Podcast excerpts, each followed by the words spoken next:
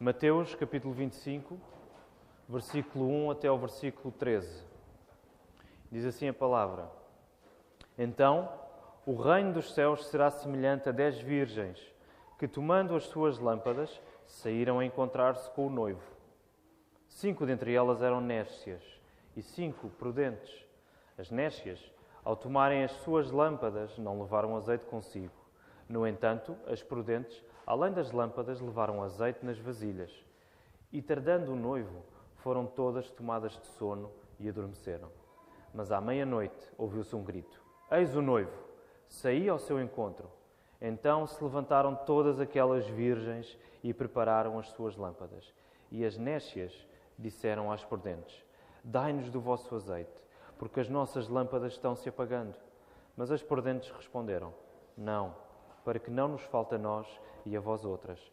Ide antes aos que o vendem e comprai-o. E saindo elas para comprar, chegou o noivo, e as que estavam apercebidas entraram com ele para as bodas, e fechou-se a porta. Mais tarde chegaram as virgens nécias, clamando: Senhor, Senhor, abre-nos a porta. Mas ele respondeu: Em verdade vos digo que não vos conheço. Vigiai, pois, porque não sabeis o dia nem a hora. Eu acredito que todos nós hum, já experimentámos momentos de grande expectativa na nossa vida. Aguardando, por exemplo, a chegada de alguém, ou de algum evento ou acontecimento, ou de alguma data especial. E nesse tempo de espera não só vivemos em expectativa, como os nossos pensamentos e as nossas emoções estão voltados para a chegada desse momento. Recordo, por exemplo, na minha experiência, uh, no tempo que antecedeu, nas semanas e meses que, que antecederam o meu casamento com a Rita, ou, por exemplo, no tempo que antecedeu o nascimento dos nossos filhos. Havia essa expectativa, é, havia essa ansiedade para que o momento chegasse. Quando eu era mais novo, por exemplo, essa experiência estava muito presente nos dias que antecediam os acampamentos de verão, por exemplo. Eram dias muito uh, vividos com muita expectativa, com muito desejo de que chegasse o dia em que finalmente iria encontrar amigos de, de, de todo o país e em que só praticamente os podia ver uma vez por ano. Muito provavelmente muitos de vós terão, uh, terão tido o mesmo tipo de experiência, talvez com outros exemplos. Onde eu quero chegar e onde o texto esta manhã nos conduz é o facto de algo importante ganhar o nosso coração ao ponto de esperarmos com desejo e preparação. Alguma coisa tão importante, ganhar o nosso coração de tal maneira que nós vamos esperar por isso com desejo e com preparação também. Jesus introduz esta parábola das dez virgens ou das dez jovens, consoante a, a tradução que tiver e o subtítulo que tiver no, no, no texto. E, ele, e Jesus introduz esta parábola no contexto do que ele está a ensinar no capítulo 24. Se andarem um pouco para trás e folharem as vossas Bíblias, andando para trás até ao capítulo 24, que é o capítulo anterior, vão ver que Jesus está a falar de um assunto bem particular. Ele está a dizer o seu sermão profético. Ele está a falar acerca das coisas do fim. E o foco principal no que Jesus está a ensinar é a sua segunda vinda, em poder e glória. Esse é o assunto principal do que Jesus está aqui a ensinar. É verdade que nesse capítulo 24 várias perspectivas têm sido oferecidas em relação à altura em que algumas coisas que são ali descritas poderão ter acontecido. Por exemplo, Jesus fala da, da, destruição do templo, em que não ficará pedra sobre pedra, e muitos estudiosos acham que isso se cumpriu quando Jerusalém foi destruída pelo Império Romano no ano 70, por exemplo. Um, ou várias perspectivas sobre o tempo em que alguns dos sinais que são ali dados poderão aparecer. Há várias perspectivas acerca disso. É, hoje não é o nosso uh, interesse focarmos-nos nisso. O objetivo principal do ensino de Cristo é a necessidade uh, de preparação para o seu regresso final. E por isso é que as parábolas que Jesus vai dar exatamente a seguir ao capítulo 24 de, de Mateus vão indicar essa necessidade de estarmos preparados para o, fina, para o regresso final de Jesus, cujo momento exato em que isso vai acontecer não é conhecido por antecipação. Por exemplo, se vocês verem ainda no capítulo 24, no verso 32 temos aí a parábola da, da figueira. Depois, mais à frente, no versículo 45, temos a parábola do bom servo e do mau. Já no versículo, no capítulo 25, agora a parábola que estamos a ler hoje, das dez virgens. E logo a seguir esta parábola, ainda uma outra, a parábola dos talentos. Então Jesus está a enfatizar a necessidade de estarmos preparados para o seu regresso. Então, como temos aprendido, ao usar parábolas, Jesus quer enfatizar o que ele está a ensinar. Okay? Jesus está a colocar ao lado do seu ensino uma parábola para enfatizar a centralidade do seu ensino. E é o caso desta parábola das dez virgens, que mostra a urgência de estarmos bem alerta, vigilantes e espiritualmente preparados para o regresso do Senhor Jesus em poder e glória. E como recordam, quando estudámos acerca da parábola do semeador, quando Jesus fala por parábolas, ele estando a explicar de um modo mais completo aos seus discípulos aquilo que ele está a ensinar, os, os discípulos entendiam isso. Por outro lado, através da parábola, o entendimento de todos os outros que rejeitavam Jesus está a ser cada vez mais obscurecido. E há este movimento. Isto também acontece aqui nesta parábola. Quando Jesus ensina por parábolas, Jesus está a abrir os ouvidos e o coração daqueles que lhe pertencem e, de alguma maneira, ele está a esconder cada vez mais as verdades do Evangelho àqueles que o rejeitam. A cena desta parábola é um casamento judaico. E nenhuma explicação em pormenor é-nos dada sobre a maneira como o casamento se desenrola. É? Já que os ouvintes de Jesus estavam familiarizados com este evento social. O casamento judaico era talvez o evento social mais, uh, mais importante da altura e mais festivo daquela zona ali da, da, Palestina e também do Oriente Próximo, aquela zona ali onde Israel está, está situado. Era possivelmente o evento social mais importante. E o casamento judaico não é como o casamento que nós temos hoje. O nosso casamento hoje basicamente é um dia ou dois, não é? O dia em que vamos ao, ao civil, casamos perante a lei, e o outro em que temos o casamento chamado religioso, não é? Em que estamos na igreja, somos casados e durante esse dia há o casamento e há a festa, não é? O copo d'água. Na altura de Jesus, o casamento podia ser entendido em três fases diferentes. Então, a primeira, podíamos dizer que era o compromisso. O que é que acontecia na, na primeira fase do casamento judaico? O compromisso. Um contrato de casamento era estabelecido. Então, havia um contrato de casamento que era estabelecido e, na maior parte dos casos, quem organizava este contrato não eram sequer os noivos, eram os pais dos noivos. Portanto, hoje é muito diferente como isto acontece. Muito, acho que já eu não conheço nenhum caso de amigos meus ou de pessoas que eu conheço em que tenham sido casadas, em que, em que, em que se casaram porque os pais uh, estabeleceram esse contrato primeiro. Ah, não sei se os irmãos conhecem, eu, eu, eu, não conheço ninguém, mas isto era a prática na altura. Este contrato, este compromisso era estabelecido, na maioria dos casos, na grande maioria, pelos pais dos noivos. Então, esta era a primeira fase. A segunda era o noivado. E no noivado acontecia a cerimónia onde os noivos trocavam votos perante a família e perante os amigos e eram considerados casados. Okay?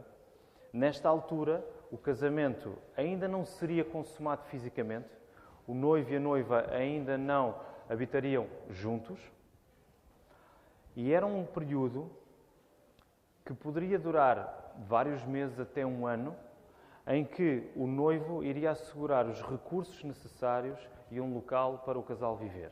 Portanto, o noivado demoraria vários meses até um ano. Eles já eram considerados casados, ok? Se houvesse motivo para isso, poderia haver divórcio, mas eles ainda não tinham consumado fisicamente o casamento. Então, esta era a segunda, a segunda fase do casamento judaico. A terceira e a última fase do casamento, que acontecia no final do período do noivado, era a festa eram as bodas. A festa começava com a chegada do noivo e dos seus padrinhos. É? No, no, inglês a palavra é mais, é mais feliz porque é os best men, os homens de confiança do noivo. Então, o noivo chegava com os seus padrinhos à casa da noiva, onde esta aguardava com as suas damas de honor, e neste caso as damas de honor estão representadas na parábola pelas virgens, e já lá vamos.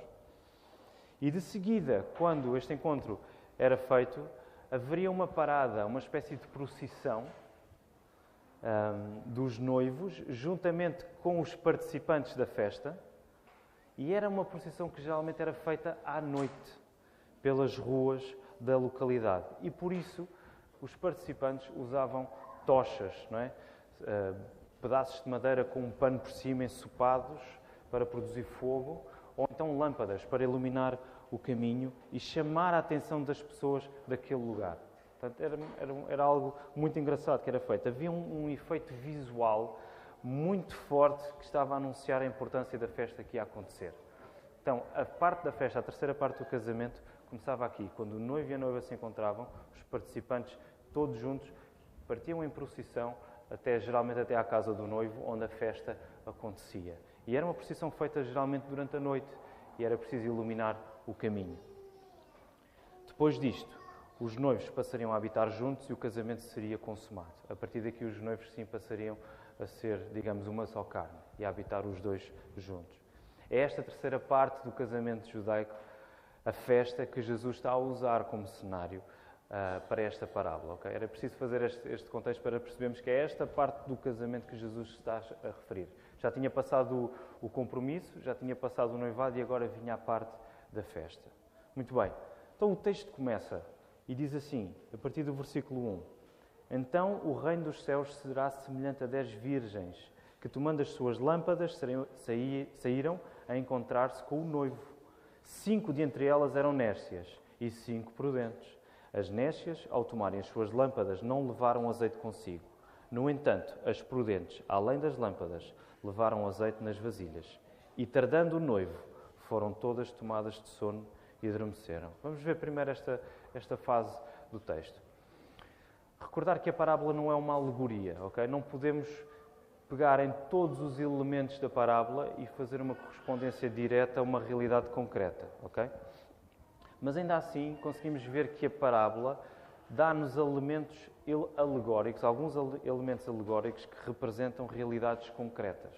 Ok? Isso acontece nesta. Por exemplo, as dez virgens, ou as dez jovens que estão aí na parábola, representam a igreja visível de Cristo. Representam aqueles que professam e que assumem a fé no Senhor Jesus. E o noivo representa o próprio Cristo. O noivo está a representar o próprio Senhor Jesus. Fica clara esta representação dentro do contexto da segunda vinda de Jesus no capítulo 24. Recordem, Jesus está a ensinar sobre a sua segunda vinda. Logo, o noivo representa a vinda do Filho de Deus, que é Cristo, e as virgens representam a igreja que aguarda a vinda do Filho de Deus. E vamos começar por observar primeiro as dez virgens da parábola, que representam a igreja visível do Senhor Jesus. Então somos informados de que as dez, as dez virgens, as dez jovens, tinham todas lâmpadas e que de alguma maneira estavam todas preparadas para se encontrarem com o noivo. Todas elas tinham lâmpadas, todas elas pareciam que estavam preparadas para se encontrarem com o noivo. No entanto, logo a seguir, o texto faz uma distinção deste grupo em dois. Uma parte do grupo era o grupo das nécias, ou das ignorantes, aqueles que não têm discernimento, e o outro era o grupo das prudentes. Então, dois grupos. E o que distingue um grupo do outro é o facto de um não ter levado azeite extra para manter as suas lâmpadas acesas, para quando o noivo chegasse, e o outro ter levado essa porção extra de azeite. Então, é isto que está a distinguir os dois grupos. Umas foram nestas porque não levaram uma porção extra de azeite para manterem a sua lâmpada acesa, e o outro levou, levou a porção extra de azeite. No exterior havia uma aparência de preparação em ambos os grupos. Ambos pareciam que estavam preparados. Já que todos levaram, todas elas levaram as suas lâmpadas. Mas as nécias eram aquelas que de facto não estavam preparadas, já que sem o combustível do azeite, e naquela altura o azeite era usado para poder iluminar, como combustível para poder atear o fogo, não seria possível manter as lâmpadas acesas. E, de facto, não, poder, não precisamos pressionar muito este ponto para percebermos uma coisa muito direta. Jesus está a mostrar que na igreja visível, o conjunto das pessoas que professam a fé, que afirmam a fé no Senhor Jesus, há dois grupos bem distintos. os nécios e os prudentes, os que não vigiam e os que vigiam, os que apenas aparentam pertencer a Jesus e os que verdadeiramente lhe pertencem. Lembram-se da parábola do semeador? O mesmo princípio está aqui presente. Aqueles que ouvem, que têm ouvidos para ouvir, e aqueles que ouvem e não entendem. O que Jesus está a mostrar é uma coisa muito simples, muito direta. Na sua igreja, na igreja visível, no conjunto das pessoas que dizem ser cristãs, há o conjunto daqueles que são nécios e imprudentes e aqueles que são prudentes, aqueles que não pertencem, mas que aparentemente parecem pertencer a Cristo e aqueles que de facto pertencem ao Senhor Jesus. E creio que ainda é possível identificarmos um outro elemento. Creio que é possível identificarmos uh, o azeite da parábola como a verdadeira presença do Espírito Santo. Atenção, Jesus não diz uh, que o azeite é uma representação direta do Espírito Santo. Mas, à luz do contexto da própria parábola, percebemos que as cinco jovens, as cinco virgens que têm o azeite, são as que são conhecidas pelo noivo e entram com ele na festa. As outras cinco, que o texto está a dizer que são imprudentes, que são nécias, o noivo diz no versículo 12. O que é que o noivo diz a essas no versículo 12? Em verdade vos digo que não vos conheço. Então, a verdadeira presença a Cristo atesta-se pela presença do Espírito Santo. E aqui precisamos recordar o que é que a Bíblia diz acerca disto. Em Romanos 8, 9, na parte final do versículo, Paulo diz assim: E se alguém não tem o Espírito de Cristo, esse tal não é dele. A presença ao Senhor Jesus atesta-se pela presença do Espírito Santo nessa mesma pessoa. Quando Jesus foi levado aos céus após a sua morte e após a sua ressurreição, o Espírito Santo foi enviado pelo Pai e o Filho para aplicar tudo o que Jesus conquistou àqueles que Deus chamou à fé e ao arrependimento. Ninguém aqui é cristão sem a presença do Espírito Santo. Ninguém pode declarar que Jesus é Senhor a não ser pelo Espírito Santo. A parábola é interessante porque a parábola não está a dizer que um grupo de cristãos vai entrar primeiro no reino de Deus do que o outro. A parábola não está a dizer isso. A parábola está a mostrar que sempre existiram e sempre existirão pessoas na igreja que, aparentando serem cristãs, não o são. Jesus conhece os seus. Os seus são habitados pelo Espírito Santo e vivem preparados para o regresso do Filho de Deus. Nós atestamos a presença a Cristo a pertença ao Senhor Jesus, porque o Espírito Santo está em nós. O Espírito do próprio Cristo, é o que o texto bíblico nos diz. E o noivo tarda em chegar. O noivo está uh, tarda em, chegar. O que, o que é que isto está a dizer? Tal afirmação não tem por objetivo dizer que o noivo tem dificuldade em cumprir horários, ok? Não quer dizer. Até porque a noção de horário naquela época não é a mesma que nós temos hoje. Portanto, não havia uma uma preocupação uh, quase estressada que nós temos hoje em cumprir rigorosamente as horas, ok? Portanto, o texto não está a dizer que o noivo tem dificuldade em cumprir horários, mas antes o texto quer sublinhar que o momento da sua chegada não é conhecido. É isso que o texto está a querer mostrar. O momento da chegada do noivo não é conhecido. O noivo tarda porque o momento não é conhecido.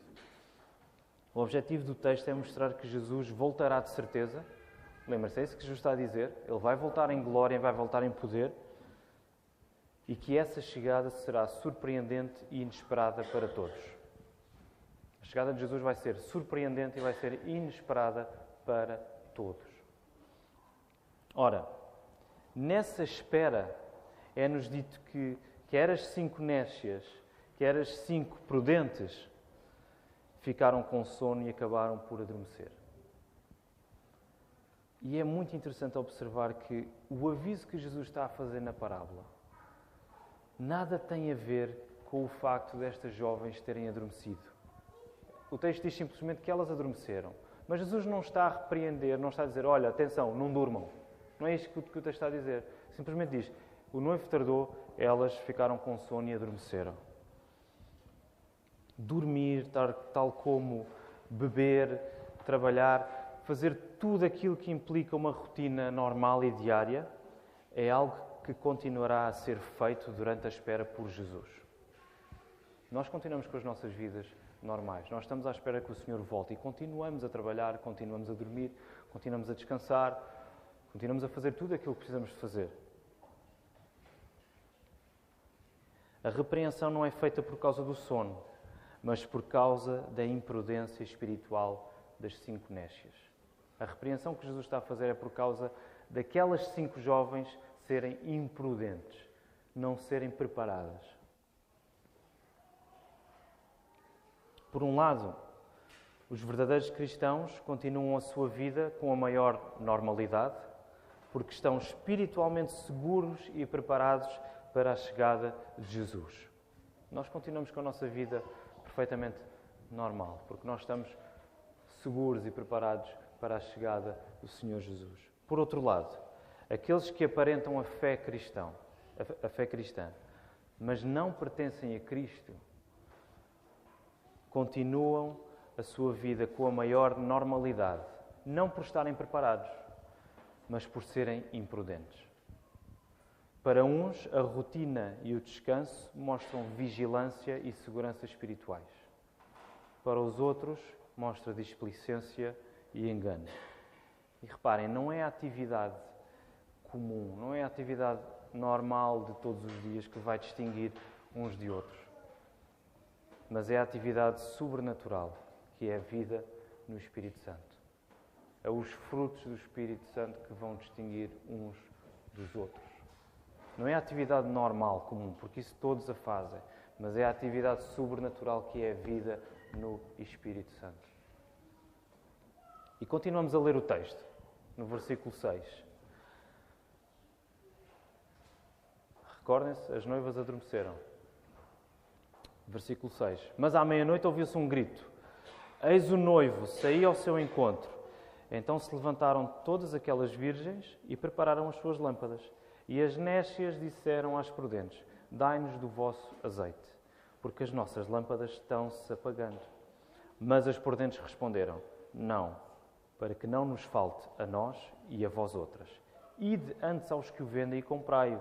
E saindo elas para comprar, chegou o noivo, e as que estavam apercebidas entraram com ele para as bodas. E fechou-se a porta.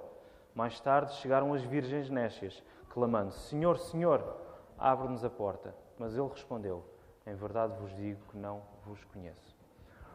Quando se ouve um grito a anunciar a chegada do noivo, as jovens imprudentes, ao prepararem as suas lâmpadas e não tendo azeite para as acender, recorrem a, a outro grupo, às jovens prudentes, para obterem esse azeite. De facto, é inescapável o facto de que as cinco jovens imprudentes sabiam que não tinham azeite. Elas sabiam que não tinham azeite. E perante essa constatação, não se preocuparam em preparar-se antecipadamente. Talvez porque julgaram que poderiam obter o azeite pedindo emprestado ou comprando depois. Mas elas de facto sabiam que não tinham azeite suficiente e não se prepararam em conformidade.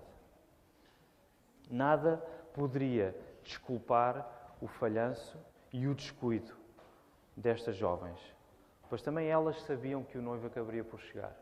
Elas sabiam que o noivo poderia chegar. Elas sabiam que não tinham azeite suficiente. Nada podia desculpar o descuido que elas mostraram e o falhanço que elas mostraram. Irmãos, a simples e mera associação às coisas religiosas, a simples e mera proximidade às coisas religiosas, não garante para nós a comunhão com o Senhor Jesus. Não garante para nós a comunhão com o Salvador Jesus Cristo. Só a união espiritual com Jesus, garantida na morte e ressurreição de Cristo e aplicada a nós pelo Espírito Santo através da fé e do arrependimento, pode garantir a entrada no seu reino e na sua celebração eterna. Não há união com Cristo por defeito, só há união com Cristo por graça. Não é por estarmos agarrados à Igreja que estamos unidos a Cristo. É pela graça de Deus e por isso estamos na Igreja. Aquelas jovens mostravam o contrário. Elas julgavam que, por aparentarem pertencerem à festa, elas seriam conhecidas pelo noivo. Mas isso não chegava. Elas precisavam de ter o azeite para poderem acender a sua lâmpada. Estarmos somente próximos das coisas religiosas, dos rituais religiosos, isso não nos garante comunhão com o Senhor Jesus. Não garante a salvação para nós. Só o facto de estarmos unidos a Jesus, só o facto de Ele nos conhecer e de lhe pertencermos. E isso é um dom que vem de Deus. Isso só pela graça, só através da fé em Jesus e do arrependimento. E agora uma, uma, uma, uma parte interessante do texto. Porque a resposta das jovens prudentes pode, pode parecer-nos uh, um bocadinho rude e egoísta e que elas poderiam ter sido um pouco mais compreensivas e partilhado algum do seu azeite para as lâmpadas das outras. As que estavam, as que eram imprudentes, as que eram nécias, disseram assim: ah, Dai-nos do, do vosso azeite para que as nossas lâmpadas estão se apagando. E as outras disseram: Não, para que não nos falte a nós e a vocês também. Mas vão e comprem-nos àqueles que o vendem. Vão lá e comprem. Parece que pode parecer-nos, epá, elas poderiam ter sido um bocadinho mais compassivas. Não é? mais compreensível, ok, vocês esqueceram-se, tomem lá um bocadinho do nosso. Mas não, elas não responderam assim. Mas a, resposta das jovens prudentes nada tem a ver com isso, ok? Nada, tem a ver com o facto de elas terem sido rudes ou mal educadas, ou não se terem preocupado com as outras. De facto, as jovens prudentes não tinham qualquer capacidade de ajudar as outras cinco. É isso que está em causa. Elas não tinham capacidade para ajudar as outras uma vez que, se elas partilhassem do seu azeite, ficariam depois sem nada para poderem manter as suas lâmpadas acesas. Se elas de facto partilhassem, elas ficariam sem nada para poderem depois seguir na tal procissão, na tal parada com o noivo. A graça que cada pecador recebe para se entregar a Jesus em fé e arrependimento não pode ser transferida por si para outra pessoa. Tal como nós não podemos transferir aspectos físicos da nossa pessoa para outra, eu não posso dar o meu braço a outra pessoa, eu não posso transferir a minha força física a outra. A vida no espírito que eu tenho também não pode ser transferida para outra. Deus concede graça salvadora a cada pessoa individualmente, segundo o propósito dele. Aquele que foi salvo não pode tornar-se o salvador de outra pessoa porque Jesus me salvou, isso não me dá o poder de eu salvar outra pessoa. Só Jesus pode fazer isso. E a imprudência fatal que Jesus está a mostrar é que as cinco nécias, as cinco imprudentes, confiaram em si próprias, como sendo capazes de, no último momento, providenciar aquilo que era absolutamente indispensável para ser identificadas como membros da festa que era o azeite que iria produzir a luz das suas lâmpadas. Elas acharam que por elas próprias seriam capazes de arranjar aquilo que elas não tinham. Elas confiaram em si mesmas. E é essa imprudência fatal que Jesus está a identificar. Elas acharam que elas seriam capazes de arranjar a solução por elas próprias. Da mesma maneira que aquelas virgens imprudentes só poderiam ter tido azeite se tivessem adquirido antecipadamente onde era suposto, na fonte, aos vendedores, qualquer pessoa só pode pertencer a Jesus se essa graça lhe for concedida diretamente da fonte, do próprio Deus. Qualquer pessoa só pode pertencer a Jesus se isso lhe for concedido pelo Pai. Ninguém consegue fazer isso por si próprio. E agora o noivo apareceu. O noivo apareceu quando as nécias, as imprudentes, saíram para comprar azeite. É? Elas foram embora para ver se conseguiam comprar azeite. E aparece o noivo. As outras jovens, as prudentes, entraram com o noivo para a festa e a porta fechou-se. A oportunidade para as cinco nécias se terem precavido e comprado o azeite tinha terminado. É o que significa isto. A oportunidade daquelas cinco jovens terminou. É claro pelo contexto da passagem que o tempo em que pecadores podem ser salvos chegará a um fim. E esse é o momento quando Jesus voltar. O tempo em que pecadores poderão se arrepender e colocar a sua fé em Jesus chegará a um fim. O tempo daquelas cinco virgens tinha acabado e agora, quando pedem para entrar na festa, a única coisa que elas ouvem é a rejeição do noivo. Reparem, porque ele não as conhece. Eu não vos conheço, é o que ele diz. Deus não olha para o exterior. Deus não olha para a tua aparência, pela maneira como tu mostras a tua religiosidade. Deus olha para o interior, Deus olha para o teu coração. E agora a dissimulação estava à vista. O verdadeiro coração daquela jovem estava destapado. Elas fizeram-se passar por damas de honor na sua aparência exterior, vestidas a rigor, mas não pertenciam à festa do casamento. Faz lembrar aquela parábola que Jesus conta em que o Senhor quer fazer uma festa e vai recolher várias pessoas da rua e veste-os com a vestimenta mais pura que existe. E na festa encontra lá alguém que não foi convidado a vestir a mesma sem aquela vestimenta. E ele diz: Tu não tens o que é preciso para estar aqui. Ele de alguma maneira conseguiu introduzir-se na festa, mas sem aquilo que era necessário, que era a própria graça de Deus. E ele é expulso da festa. É outra parábola do, do Senhor Jesus. Mas faz lembrar isto: estas cinco jovens aparentaram pertencer à festa do noivo, estavam vestidas a rigor, tinham as suas lâmpadas, mas não tinham aquilo que era absolutamente indispensável. Elas não eram conhecidas do noivo. Elas não eram conhecidas do Senhor Jesus. E é isso que Jesus está a dizer. Na igreja visível, naqueles que professam, há aqueles que são conhecidos por Cristo e aqueles que não são conhecidos por Cristo. Aqueles que sabem que não conseguem estar unidos a Jesus por si próprios, mas precisam da graça de Deus. E aqueles que acham que isso pode ser alcançado pelo seu próprio esforço. Chegará o tempo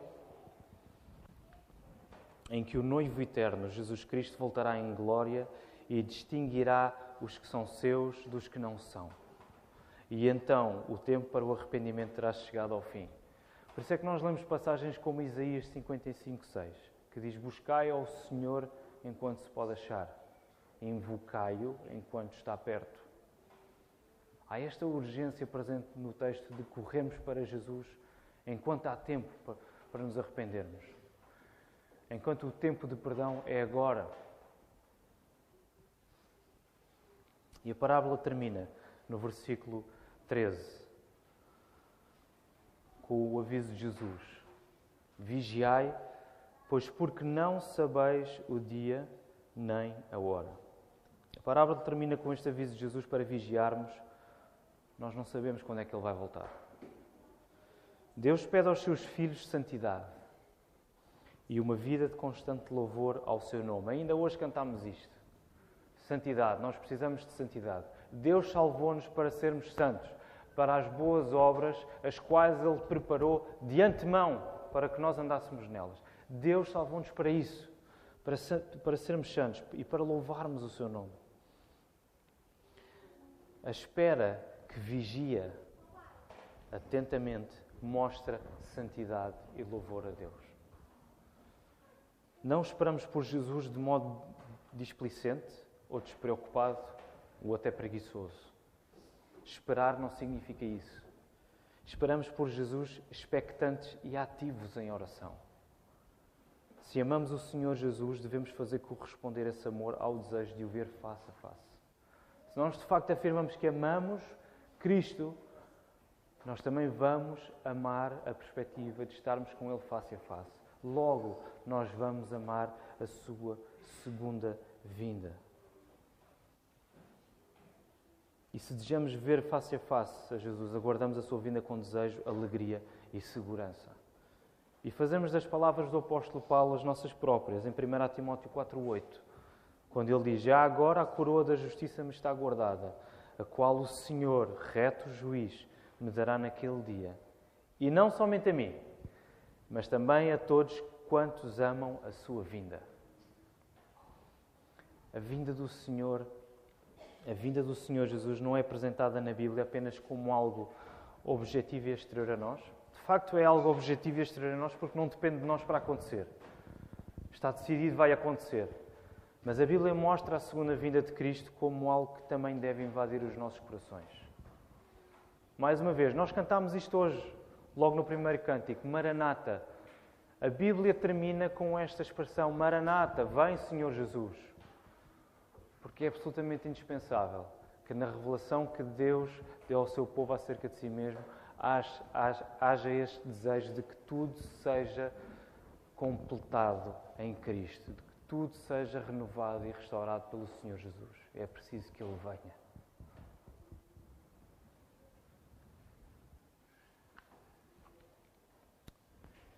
E quero brevemente aplicar este, este texto, este sermão, às nossas vidas, com a ajuda do Espírito. Em primeiro lugar, quero usar aquilo que Jesus disse. Não quero ir eh, dizer menos nem, nem mais. Vigia. Jesus está a dizer no versículo 13: Vigiai. Vigia e não te julgues mais misericordioso do que Deus. Vigia e não te julgues mais misericordioso que Deus. O que é que eu quero dizer com isto? Não deixes de sentir o aperto e diria até, não deixes de sentir a aflição em veres alguém ao teu lado sem Cristo. Não rejeites isso.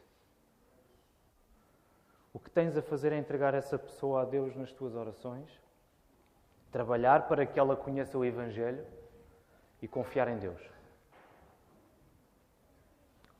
Pede a Deus para essa pessoa, fala do Evangelho e confia em Deus. Não julgues que é a tua bondade que poderá fazer a diferença salvadora na vida dessas pessoas. Aquelas cinco jovens sabiam isso. É melhor nós não darmos o nosso porque isso vai, vai ser mal para nós também. Não era a bondade delas que iria fazer alguma diferença na vida das outras jovens. Não julgues que é a tua bondade que poderá fazer, que poderá fazer a diferença salvadora na vida dessa pessoa. Só a graça de Deus o pode fazer. É claro. Devemos fazer o bem a todos, sempre que possível, não é? É isso que a palavra nos chama a fazer enquanto cristãos. Mas quem salva não somos nós, quem salva é Deus. Encaminha as pessoas para a palavra para que possam ver Jesus. Uma das coisas que nós, enquanto pastores, para ilustrar isto, uma das coisas que nós aqui, enquanto pastores, um, temos querido fazer e, e, pela graça de Deus, queremos fazê-lo com, com sabedoria, não apenas a quem nos visita, mas também aos membros da nossa igreja, é a quem traz questões acerca, um, acerca de, da fé, sobre Jesus, sobre a Bíblia, enfim. Para com essas pessoas, o que nós queremos fazer com a graça de Deus é, deixe-me usar a expressão, é colocar a bola do lado deles. Nós recebemos as questões, mas também queremos colocar a bola do lado deles. E isto não acontece apenas com os visitantes, acontece com os que são membros. Todas as questões podem ser válidas. Eu não estou a dizer que não devemos colocar questões, não é isso. Todas as questões podem ser válidas. Mas devemos fazer a pergunta: como é que isso vai mudar a tua vida? Traz as tuas questões. Agora, como é que isso vai mudar a tua vida? O que é que vais fazer com Jesus? O que é que vais fazer com o Evangelho? A nossa responsabilidade não é darmos resposta a todas as questões. Sempre que possível, somos chamados a tirar dúvidas e responder, certo? Mas a nossa maior responsabilidade não é darmos resposta a todas as perguntas. Até porque nós não temos resposta para todas as questões. Nós não somos Deus. A nossa responsabilidade é colocarmos as pessoas perante o Evangelho, de frente para a cruz de Jesus. A nossa responsabilidade enquanto pastores, e podemos eh, aplicar isso à vida de todos os outros cristãos, a nossa responsabilidade não é viver a vida de fé pela outra pessoa. Nós não devemos estar num ponto em que achamos que devemos viver a vida pela outra pessoa. Não. Nós devemos é colocar a pessoa de frente para a cruz. Para que ela viva a sua vida confiando em Deus. Se nós estivéssemos a agir como se de alguma maneira pudéssemos uh, salvar aquela pessoa, ou seja, as nossas respostas às questões fossem suficientes, nós estávamos, estávamos a colocar num lugar de muita arrogância e de muita presunção, a achar que aquilo que nós estávamos a fazer seria o suficiente para a pessoa ser salva, para a pessoa estar com Cristo. Mas não. A pessoa tem de ser colocada perante o Evangelho, perante a cruz, ser confrontada com o seu pecado. E o que é que tu vais fazer com isso? O que é que tu vais fazer com Cristo? O que é que tu vais fazer com a mensagem do Evangelho?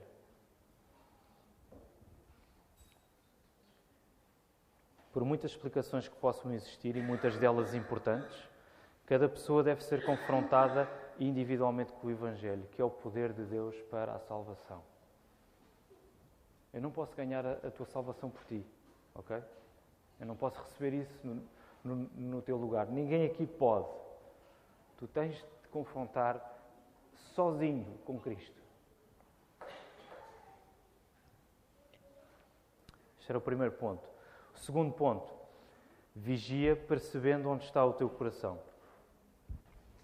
E quero terminar aqui. Vigia percebendo onde está o teu coração. Seguramente consegues identificar várias coisas na tua vida que, sendo importantes para ti, ganham a tua atenção, ganham o teu tempo, ganham os teus recursos.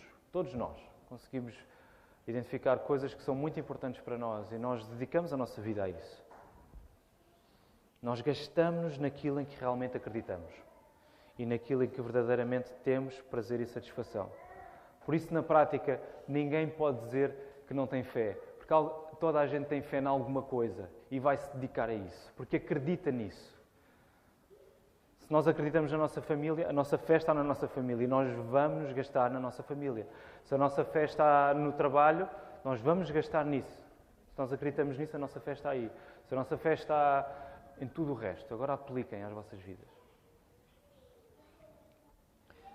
Compara essas coisas na, na tua vida com o amor que tens mostrado e vivido por Jesus.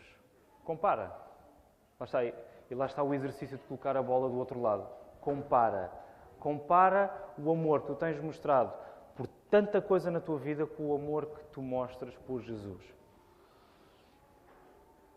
O que é que fica a ganhar e o que é que fica a perder? Quando pensas em Jesus, consegues identificar algum amor por Ele? Quando ouves o Evangelho, consegues identificar algum amor por Cristo? Consegues sentir algum entusiasmo pela certeza da sua vinda? Ou este amor pelo Salvador é algo que já identificaste no passado e agora tem estado adormecido? Não há outro remédio senão ir até ao próprio Deus, em oração, em súplica, em confissão, em arrependimento, pedindo-lhe perdão pelo nosso desinteresse pecaminoso, pelo regresso de Jesus e pedindo-lhe que mude o nosso coração. Não há outra maneira.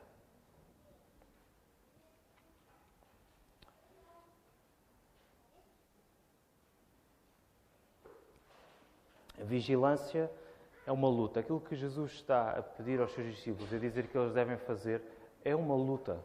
Vigiai. Vigilância é uma luta, mas como temos visto sempre, é uma luta que já foi ganha pelo nosso Senhor Jesus. Ainda hoje nós, o, o, nosso irmão Manel orava isto. Jesus já conquistou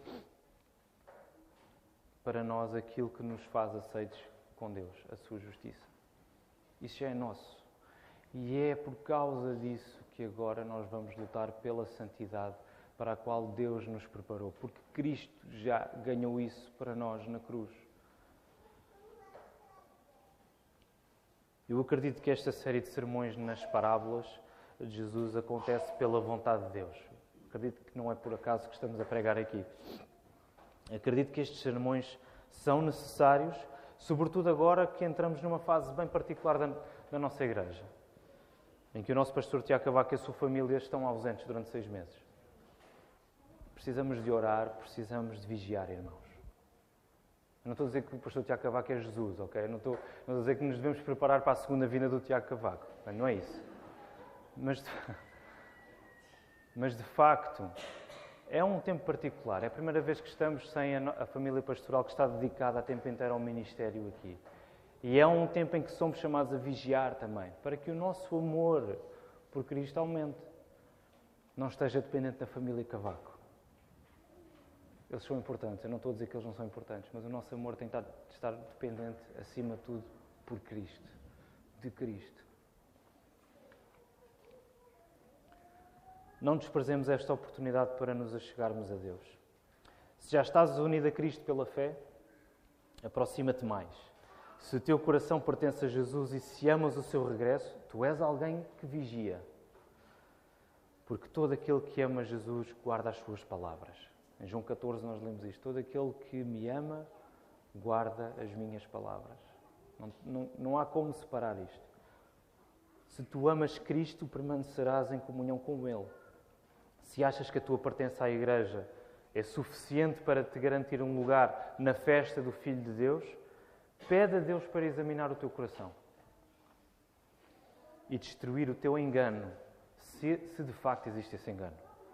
Se tu achas que a tua pertença à Igreja tem sido a pedra de toque na tua vida para tu teres a segurança que vais estar com Jesus quando Ele regressar, pede a Deus que examine o teu coração. Talvez este texto tenha servido apenas para que fiques na dúvida. E lá está, interessante. Quando nos trazem questões, às vezes aquilo que nós fazemos é ainda deixar as pessoas com mais dúvidas.